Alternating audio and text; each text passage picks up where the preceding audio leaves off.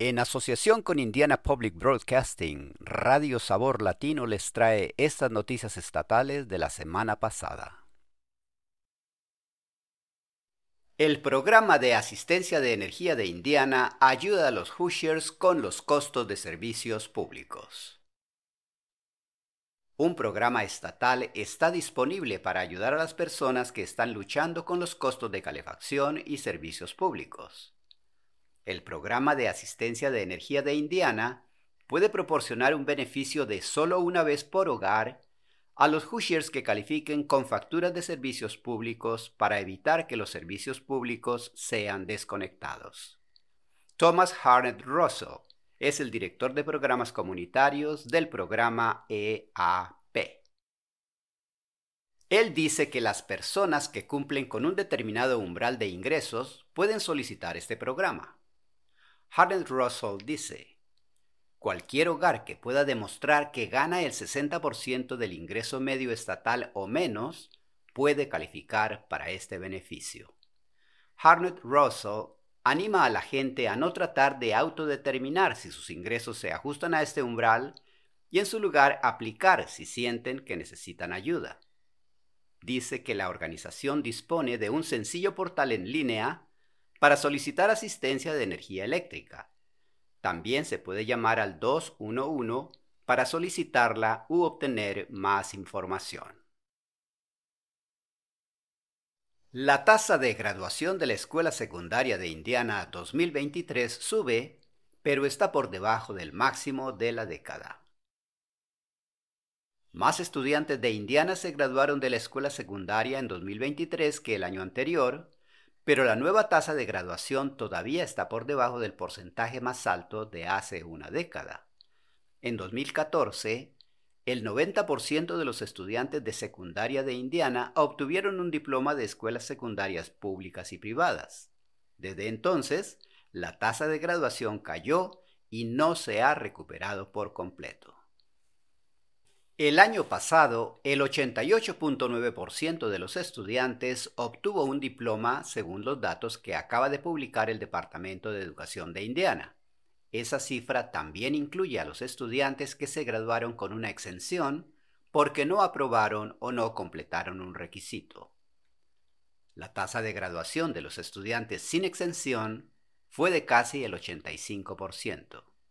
Los estudiantes con discapacidades tuvieron el mayor aumento de la tasa de graduación del año anterior.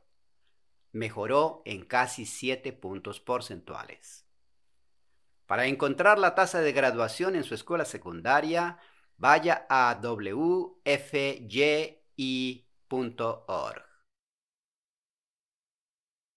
El Estado concede a los empresarios 18.1 millones de dólares en subvenciones para cuidado infantil. La Administración de Servicios Familiares y Sociales de Indiana está concediendo a 64 empleadores 18.1 millones de dólares en subvenciones para el cuidado de niños. El dinero, procedente de los fondos federales de ayuda COVID-19, ayudará a los empresarios a crear y ampliar programas de cuidado infantil en el lugar de trabajo para sus trabajadores, reservar plazas en programas de guarderías locales y ofrecer beneficios de matrícula, entre otras opciones.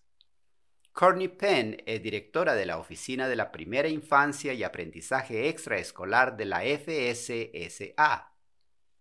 Ella dice que el programa ayudará a los empleadores atraer mejores candidatos y apoyar a los trabajadores existentes.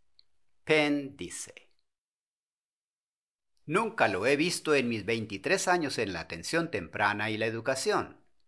Y así, esto es realmente una gran victoria no solo para los niños y las familias en nuestro estado, sino también en el campo de la atención temprana y la educación para ser realmente visto como un contendiente.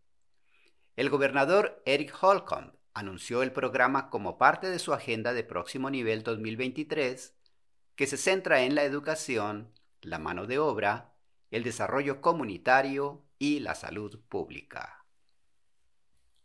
Los fondos de la subvención son finitos, por lo que Penn dice que los solicitantes tuvieron que demostrar un plan de sostenibilidad a largo plazo antes de recibir dinero para sus proyectos. La FSSA está ahí para ayudarles una vez que se pongan manos a la obra. Los solicitantes recibieron hasta 750 mil dólares dependiendo del tamaño de su plantilla. Una segunda ronda de empresas recibirá el 28% restante de los fondos a principios del año en curso.